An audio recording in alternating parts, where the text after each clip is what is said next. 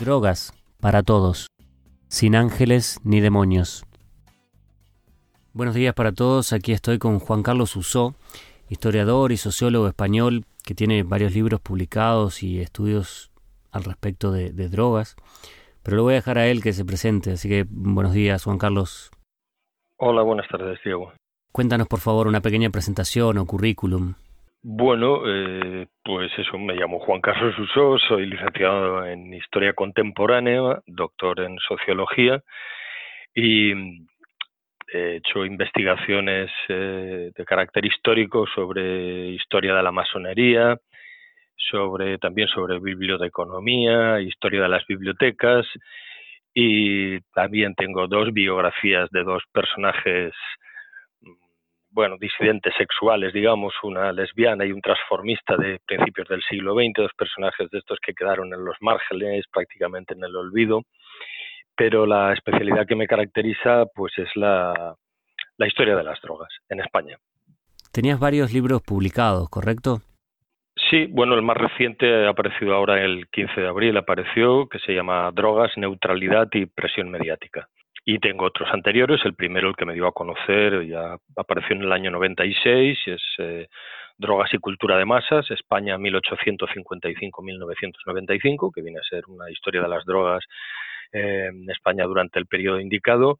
Después, eh, uno que titulé Spanish Trip, Aventura psicodélica en España, apareció en el 2001.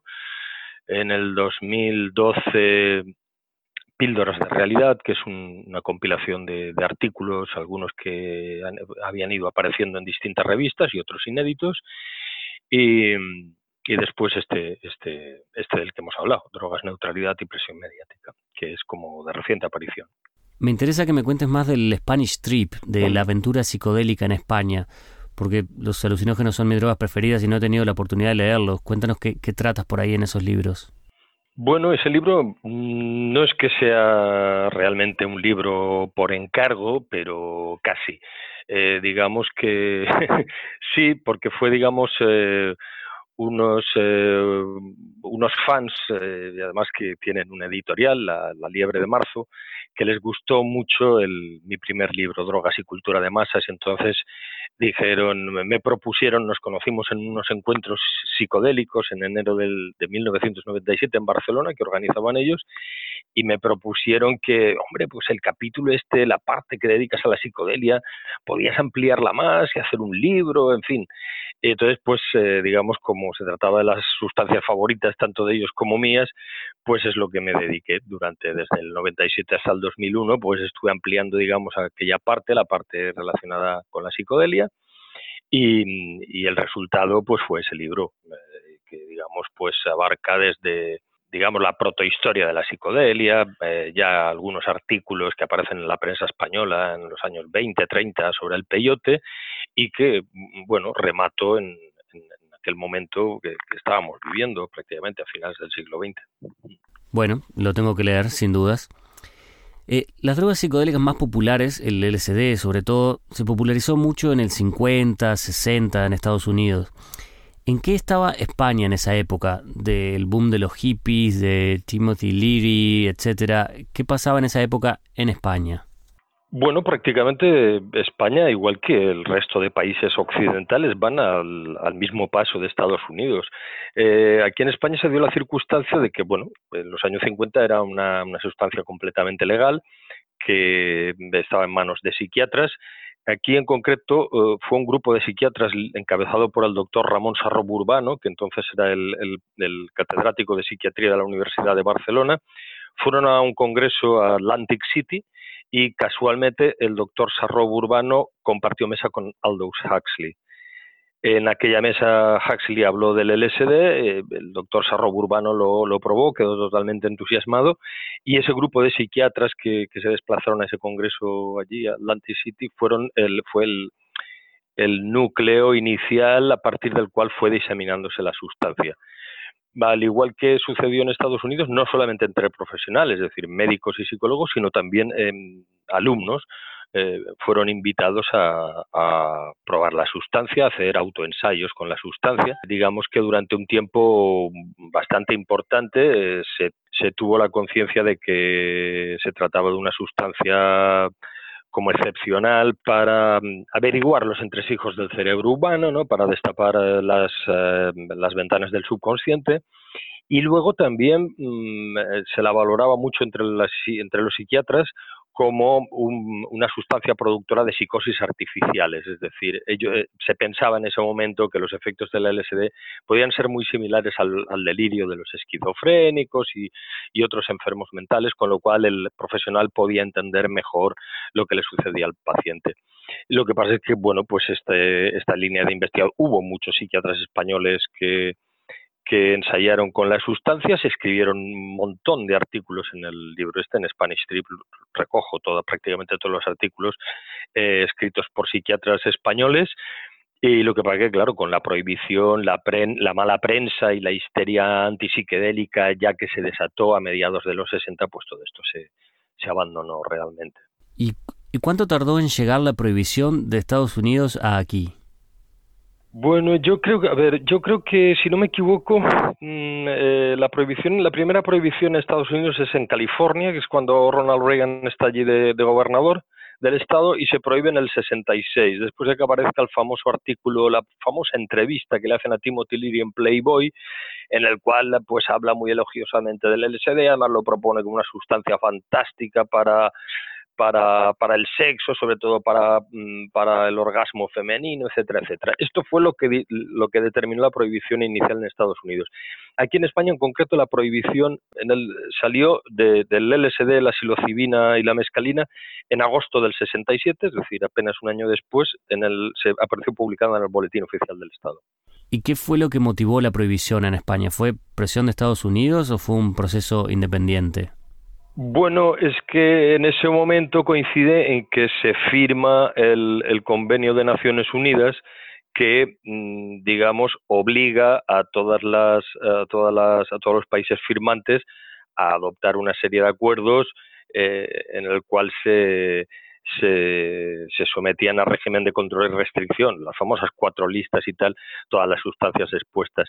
De todas formas, no fue tanto mm, una presión, digamos, directamente gubernamental de la administración estadounidense como una auténtica histeria antipsiquedélica que se, que se desató en los medios de comunicación, eh, incluso españoles. Por ejemplo, el primer titular, eh, digamos, eh, poniendo el grito en el cielo, es tres años antes de la prohibición en España. La revista Triunfo, además, curiosamente, que era una revista bueno, digamos, de izquierdas en la medida que se podía ser de izquierdas en, en, la dictadura franquista, ¿no? Pues ya, ya tiene el año 64 eh, la revista Triunfo ya sacó un titular LSD, la droga que puede conducir al suicidio, tal, ¿no?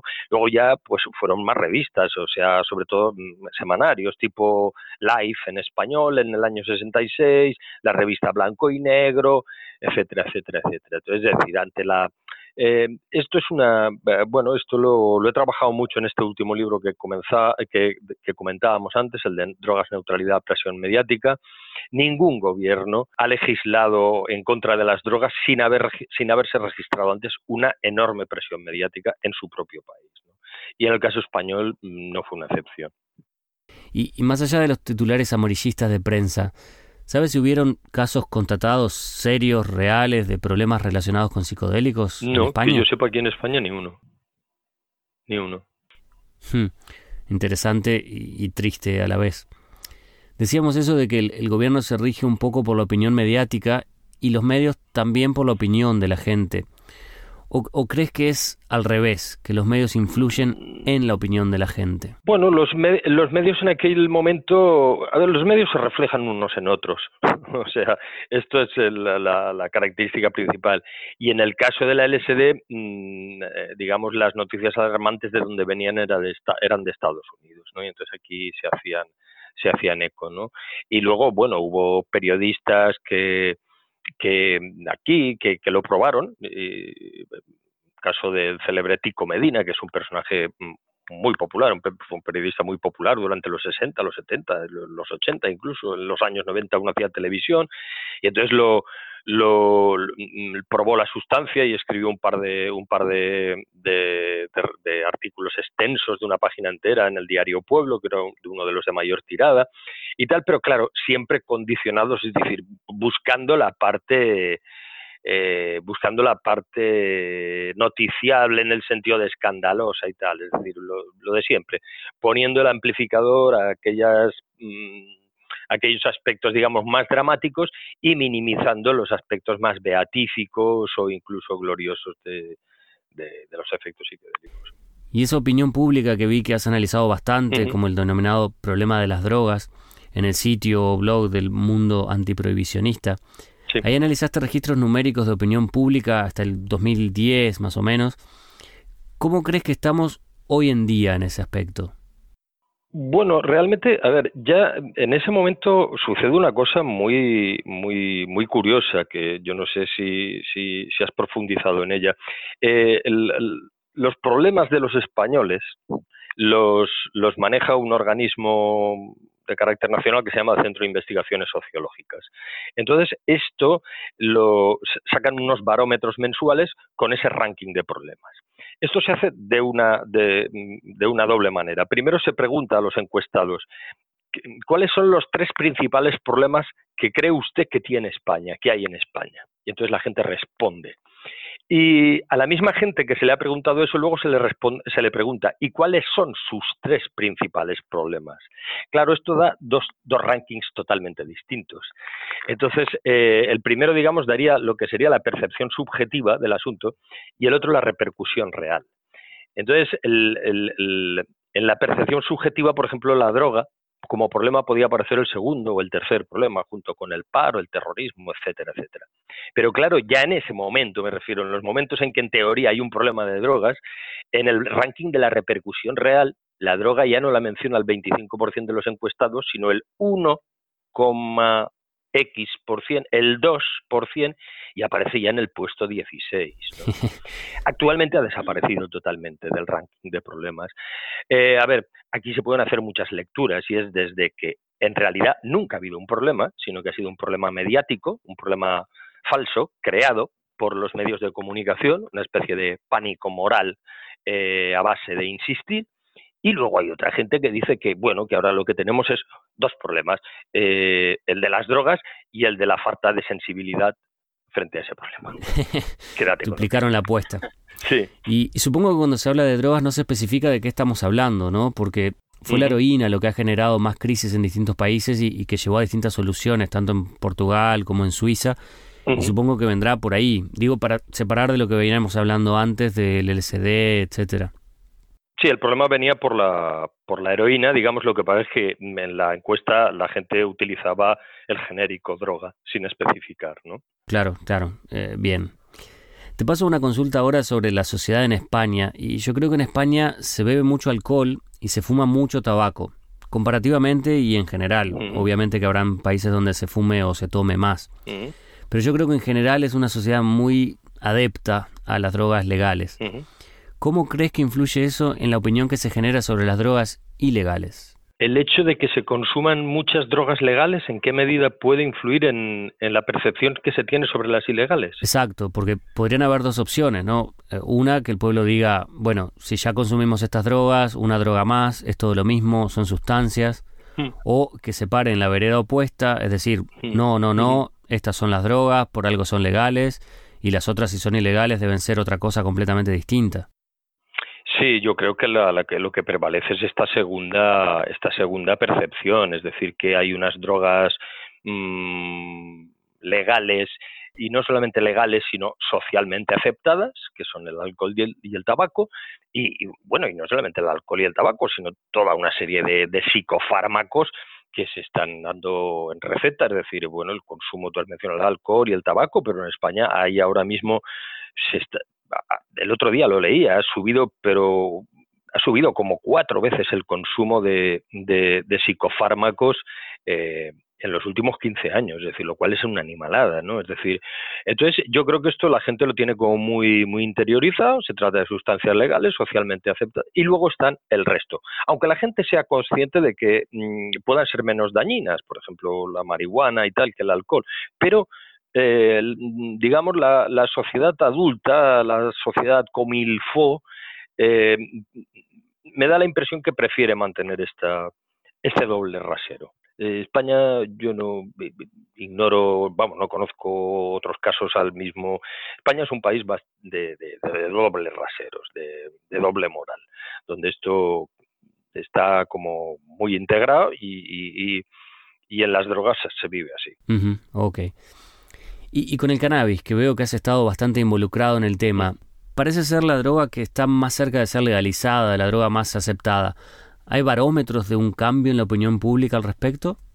Bueno, es que, que yo sepa, no se han hecho nunca sondeos eh, sobre el cannabis. Realmente sobre el cannabis eh, ahora mismo es un caso vergonzoso porque España ha pasado de estar considerada en determinados foros como la punta de lanza, la vanguardia del antiprohibicionismo, incluso a nivel mundial, y ahora mismo ni siquiera está eh, es de los pocos países europeos donde ni siquiera está autorizado el consumo terapéutico. Es decir, eh, los últimos países, Chipre, Luxemburgo, incluso la Alemania de Angela Merkel, eh, Italia, el cannabis es legal a nivel terapéutico. Aquí ni siquiera eso. Es decir, es una cosa incomprensible. Desde mi punto de vista, absolutamente incomprensible que hoy por hoy, como mínimo, los usos terapéuticos del cannabis eh, sean todavía ilegales. ¿Y crees que va a tardar en llegar ese cambio? Pues, pues no tengo ni idea, porque si uno se fía de lo que dice el Partido Socialista cuando ha estado en la oposición, pues tendría que ser legal y hace mucho tiempo. Eh, de la misma manera tendría que haber desaparecido la, la llamada ley Mordaza o ley de seguridad ciudadana, pero luego lo que pasa es que cuando gobierna, como es el caso, no mueve ficha. Entonces, no sabría qué decirte realmente, porque, a ver, yo soy historiador, lo que no soy es adivino. no, no, claro. Pero uno en base a la historia y analizar, uno genera una opinión informada que es interesante, por supuesto. Sí, bueno, pero ya te digo, o sea, es, eh, bueno, ese, ese doble rasero, decimos una cosa cuando somos líder de la oposición, decimos otra cosa cuando somos presidente, decimos una cosa cuando estamos en la oposición, decimos otra cosa cuando estamos en el gobierno. Entonces, claro, y, y, además lo, lo, reconocemos públicamente que es así. Entonces, claro, ya no sabes a qué carta quedarte. Es decir. Eh... Yo soy de la opinión de que en estas cosas los partidos proponen y, dicen su idea, pero al final la legislación en sí, la realidad, tiene que obedecer mucho a la opinión pública. No pueden ponerse la gente en contra. Por eso preguntaba antes cómo está la opinión en la sociedad, porque creo que una vez que cambie eso, la legislación va a venir sola. Bueno, a ver, eh, aquí lo que pasa es que eh, pese a esta situación, luego sobre el papel es uno de los países más tolerantes que hay con respecto al consumo.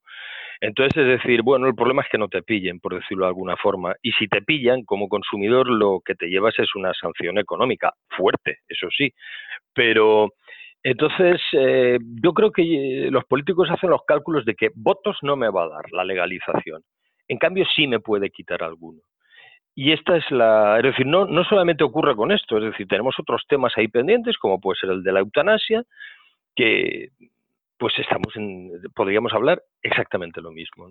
también, además, da la circunstancia que yo soy miembro, soy socio de la Asociación Derecho a Morir Dignamente, es un tema que también, eh, en fin, en el que también, digamos, he militado, estoy militando y estamos en lo mismo. Es decir, cuando estamos en la oposición decimos una cosa y cuando gobernamos decimos otra. Eh, entonces, lo único que lo único que sí se han mojado es en el tema de la legislación LGTBI, porque ahí sí que había unos votos. Ahí, sí que había votos a ganar, como probablemente se han ganado. En lo otro, pues claro, mm, digamos que los partidos deben tener sus propios sondeos, deben hacerlo y deben pensar que a ganar hay poco y a perder hay mucho. Y entonces, pues mejor ser prudentes, no mover ficha y así vamos. 100% de acuerdo. Eh, comentaste el tema de la legislación en España, de ser benevolente en papel. Yo tengo la opinión de que es benevolente en papel y también en su aplicación. Al menos no veo común ver revisiones de la policía, noticias de consumidores que sean perseguidos. Mm, parece ser bastante mejor que en otros países, al menos. No sé si coincidimos en eso.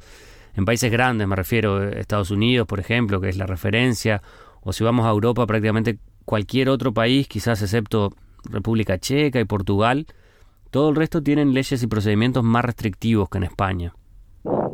correcto, sí, sí. Sí, sí, no es solamente sobre el papel, en la práctica también. Pero, a ver, aquí se están poniendo del orden de, de 200.000 sanciones por tenencia ilícita de hachís al año. Y esto, la multa mínima son 601 euros. Uf. Esto tampoco podemos tampoco podemos pasarlo por alto. Es decir, vale, vale que en otros países la legislación será más severa, pero... Exacto. Sin duda que hay margen de mejora, pero en otros países la tenencia de hachís puede llevar incluso a prisión, ¿no? Sí, sí, sí. ¿Qué llevó a España a tener esa ley o esa aplicación de la ley relativamente benevolente? ¿Lo has podido tracear?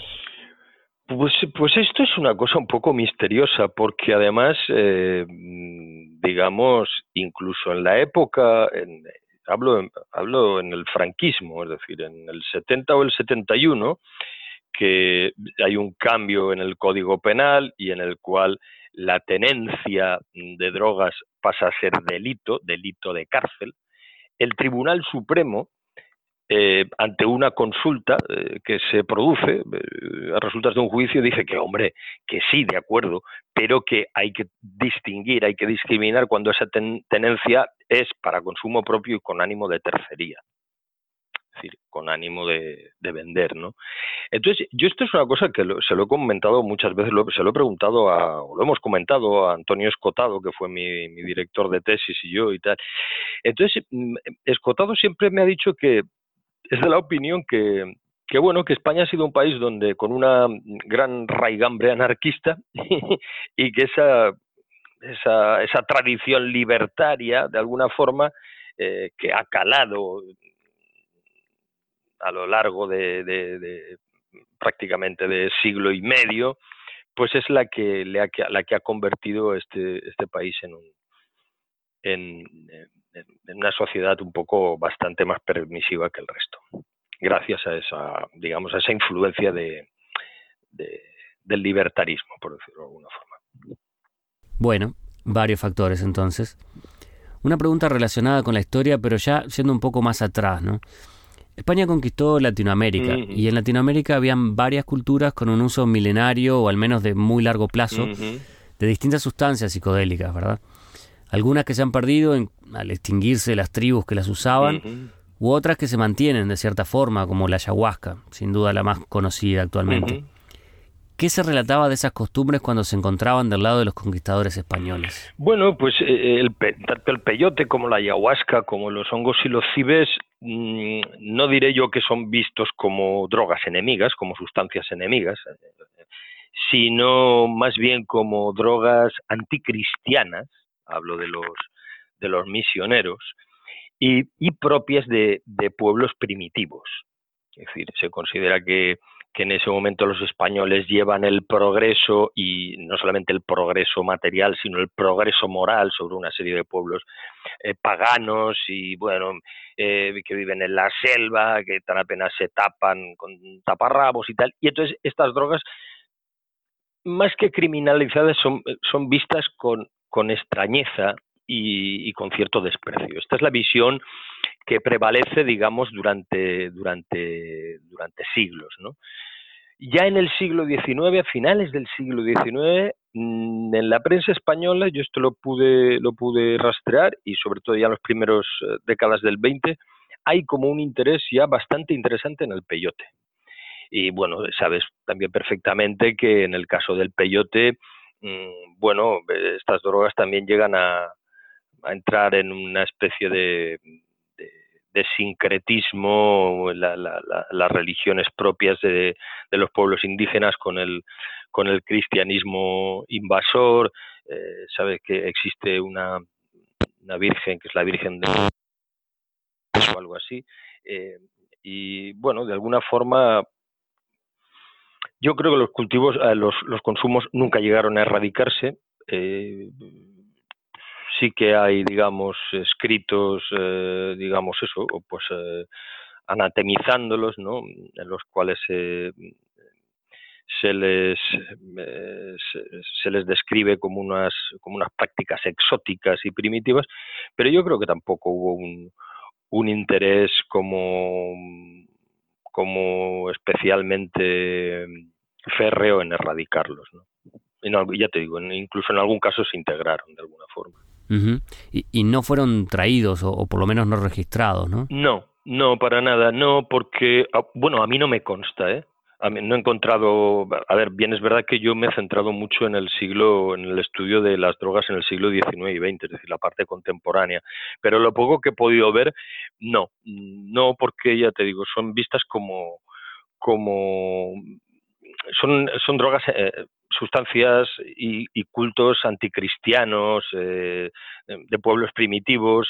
La, la, visión que predomina es un poco el desprecio. Esto pasa también con el hachís, con los derivados del cannabis en Marruecos. Es decir, bueno, ya ves que Marruecos está a, apenas 10 kilómetros al sur de la península ibérica, empieza ya, ya Marruecos. Eh, hay durante, durante mucho tiempo hay viajeros eh, españoles que se internan en territorio marroquí y hablan del kif, del, del hachís, como cierta curiosidad. En el momento en que empieza la guerra hispano-marroquí, la conocida como Primera Guerra de Marruecos, ya se empieza a presentar como una droga, de, una despreciable droga de moros, por decirlo de alguna forma, ¿no? Es decir, ya para ser una aquello que toma el enemigo. Y entonces mantiene esa, digamos, esa, esa fama durante, durante décadas. ¿no? Eh, eh, lo consume gente de baja estofa y entonces eh, la gente, la gente bien no, no la probamos.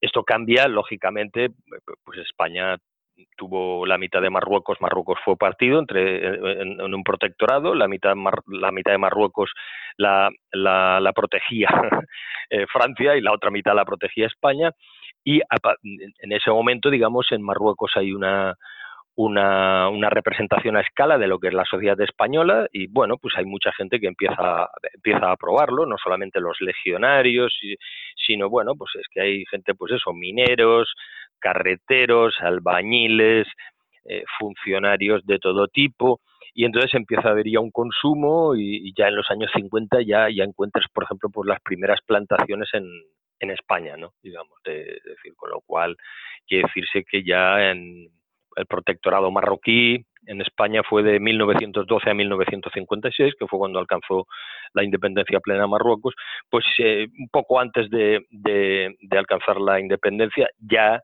se ven en el año 53-54 ya se detectan plantaciones de cannabis en España, con lo cual quiere decirse que, bueno, ya había cierto arraigo de, ese consumo que en principio, ya digo, había sido visto con, con extrañeza y con, y con cierto desdén.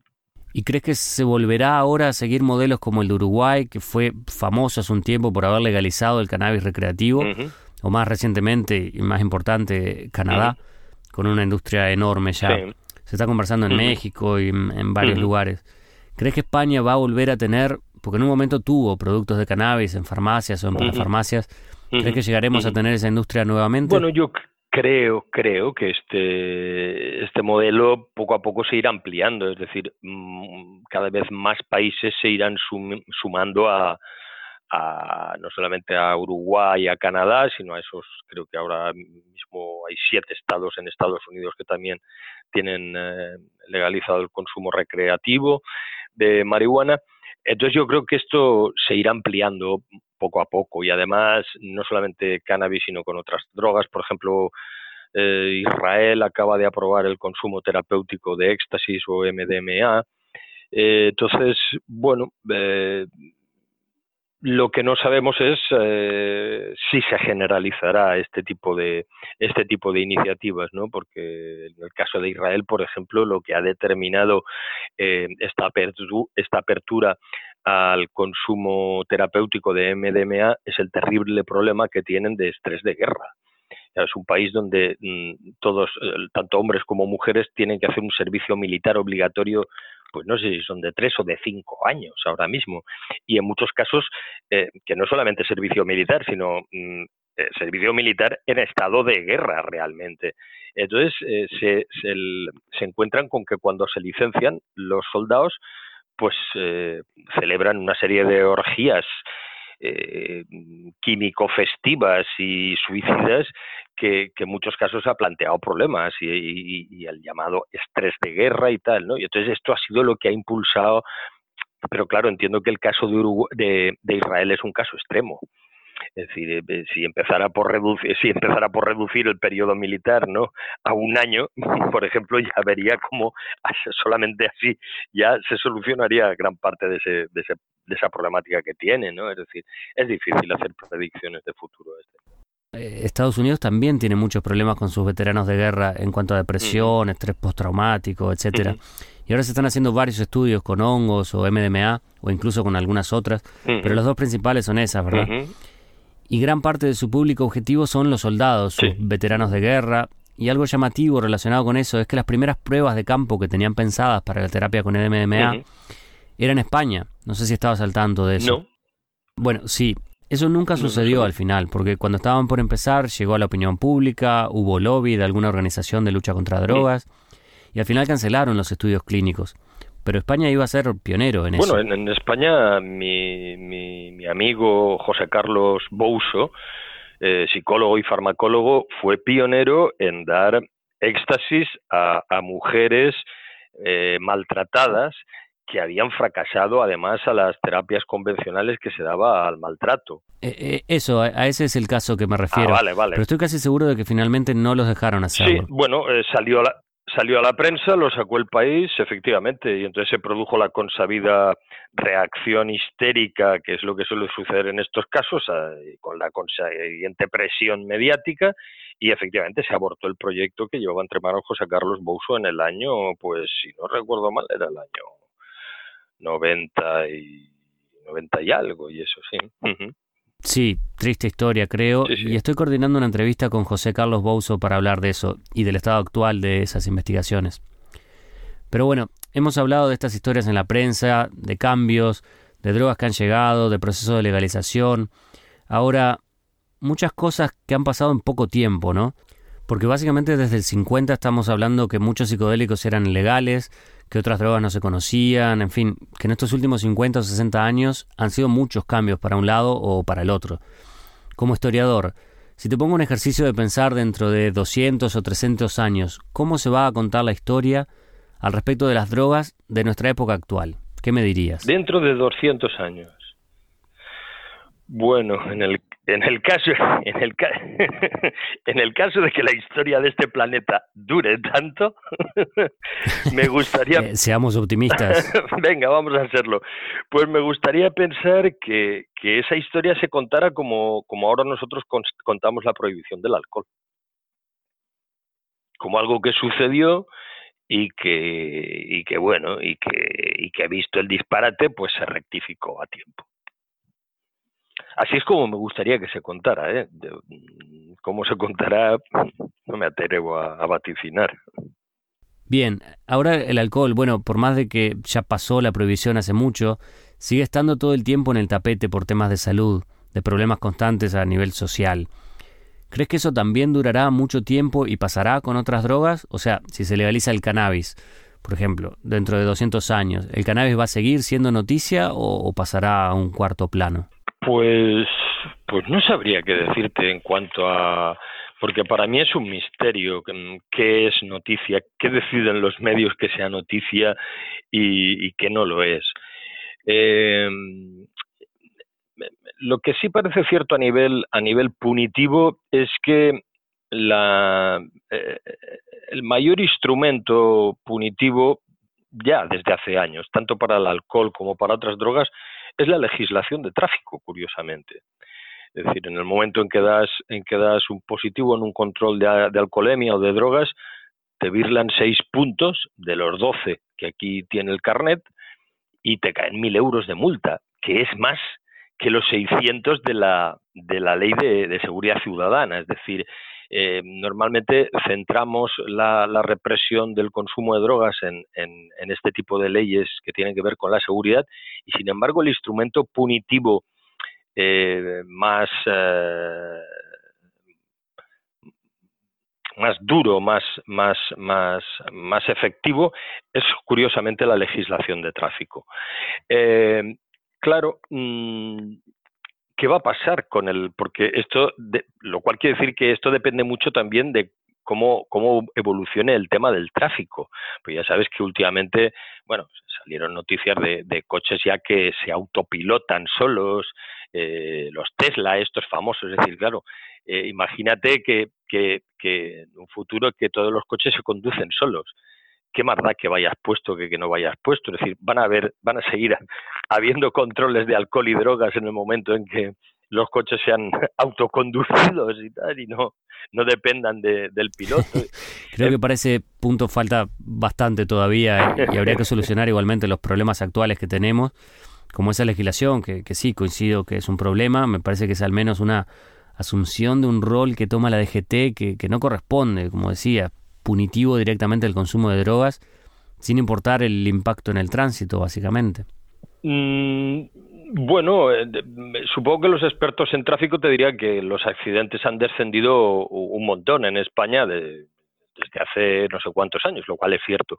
Pero también es cierto que en ese descenso de los accidentes no solamente concurren factores como la, la mayor severidad de la ley de tráfico, sino una mejora de la red vial, una mejora de la seguridad de los coches, etcétera, etcétera, etcétera, ¿no? Es decir, eh, en fin, yo no sé, la realmente la yo particularmente pienso que que la legislación contra contra las drogas eh, peca de contra las drogas en general ¿eh? y, meto meto al alcohol ahí también peca de injusta e ineficaz en líneas generales y además esto lo han reconocido expertos internacionales, y no solamente expertos internacionales, sino, sino gente que ha sido presidente de sus propias naciones. Lo que pasa es que lo reconocen cuando pasan a la categoría de expresidentes, ¿no?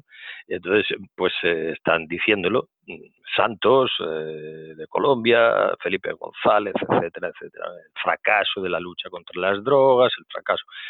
Eh, pero claro, ahí tienes gente como, al mismo tiempo, gente como el presidente de Filipinas, que está propugnando la pena de muerte y que incluso, eh, sí, incluso mm, felicita públicamente y condecora a policías que en acto de servicio pues matan a drogadictos, ya no te diré a, a traficantes, sino a simples consumidores, ¿no? Entonces, claro, mm, toda esta gente, se, la Junta Internacional de Fiscalización de Estupefacientes de la ONU se nutre de toda esta gente, es decir, desde gente que tiene muy claro que, la política vigente de drogas es injusta e ineficaz, a gente que, que si por ellos fueran, eh, eliminarían a todo aquel que tuviera contacto directo o indirecto con cualquier sustancia psicoactiva. ¿no? Entonces, claro, es, es difícil conseguir una, por lo menos a nivel, consensuar a nivel mundial una política razonable en este sentido. Sin duda, y, ya que nombraste a los políticos, te hago una última pregunta, eh, casi para despedirnos. Sí. Habrás visto ahora que creo que se vio algún caso en Australia, algún otro en Reino Unido, de políticos en campaña o, creo que en funciones, alguno también, admitiendo de su uso de alguna droga. ¿Qué crees que pasaría en la sociedad española si nuestros políticos, no voy a poner nombres, pero bueno, cualquier político empezar a hacer declaraciones del estilo? ¿Crees que generaría revuelto o, no? A ver, seguramente sería utilizado por, por, por, por sus enemigos. O sea, eso está claro. Es decir, vivimos en un país donde bueno, quiero decir, pero es que utilizarían cualquier cosa aquí, es decir, vivimos en un país absolutamente cainita y guerra civilista, eh, es triste, es doloroso, eh, han pasado 80 años y seguimos con las mismas trincheras de que en el año 36 y en el año 39. Esto no, no, no, no se puede discutir. Y entonces en un país así seguramente sería utilizado, como lo fue. Es decir, mmm, recuerdo en el año 77 o 78, Felipe González, no siendo presidente del gobierno, sino simplemente siendo el, el, presidente del el secretario general del Partido Socialista, no, ni siquiera dijo que había fumado, sino dijo que lo de los porros no le parecía mal. Eh, pues fue vapuleado hasta la saciedad por esta afirmación. Y luego, pues eh, lo mismo le sucedió al alcalde de Madrid, al que dicen que, que, que, ha sido el mejor alcalde de Madrid, a Tierno Galván, que en un contexto totalmente lúdico y tal, pues dijo, en fin, lanzó unas palabras hacia un auditorio básicamente juvenil y dijo algo así como a colocarse y al loro y tal. Bueno, pues eso todavía hay gente que se lo está echando en la cara y acusan eh, a Tierno Galván de haber sido el inductor de toda la la, crisis de heroína que se desató después por haber dicho estas palabras y tal. Pero esto yo no lo veo no lo veo tanto un problema de, las drogas como un problema de, esta característica tan, tan, tan absurda de esta sociedad en la que vivimos. Bueno, quizás sean los políticos los que den el ejemplo al final de cambiar esta conversación. Bueno, es que, a ver, claro, en, Inglaterra el, reconocer haber tomado cocaína a determinados políticos ha causado determinados revuelos, sobre todo mm, por contradicción con esta política que se sigue con los maestros y tal y eso, pero no ha sido eh, utilizada como con encarnizamiento como sería utilizada aquí en España con toda seguridad. O sea, sí, a ver, de, de hecho, a ver, eh, hay un político, Albert Rivera, aquí que es acusado constantemente de, ir puesto de cocaína. Yo ignoro si toma o no toma, pero está lleno memes, internet con caras de gestos de, Albert Rivera y quiero decir, eh, cuando un político debiera ser vapuleado, en todo caso, por otro tipo de, iniciativas o de acciones que, aquellas que tienen que ver únicamente con la esfera de su privacidad. es que es absurdo. Coincido completamente. Bueno, Juan Carlos, muchísimas gracias por todos los conceptos, por el rato para charlar conmigo.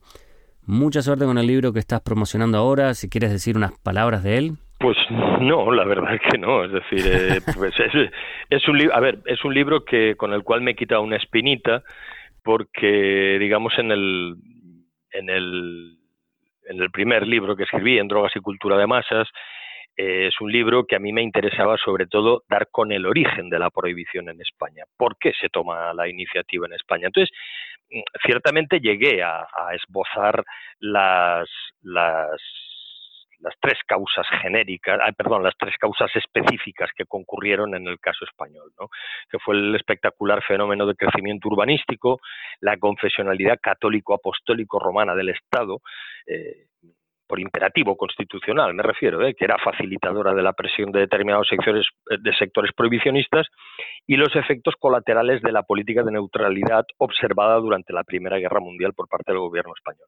Pero, así y todo, Mm, quería saber por qué, cuál fue el detonante que mm, determinó que en marzo, el 1 de marzo de 1918, el gobierno español le, metiera mano a las, drogas. ¿no? Entonces, este libro es eh, la explicación de, ese, de qué, sucedió mm, previamente para que en 1918 el gobierno presidido por García Prieto pues decidiera legislar sobre las drogas. O sea, un poco acercar la lupa al detalle. Es un libro que está centrado, pues eh, ya te digo, en los años de la, de la Primera Guerra Mundial. Prácticamente todo lo que todo lo que cuenta o la mayor parte de lo que cuenta el libro está centrada entre el año 14 y el año 18.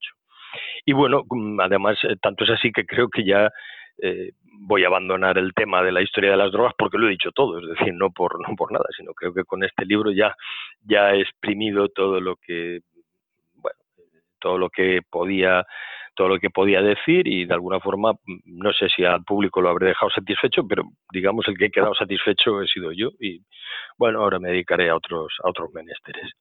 Perfecto. Bueno, la mejor de las suertes también en los nuevos menesteres y muchísimas gracias, de nuevo. Gracias a ti. Chao, chao.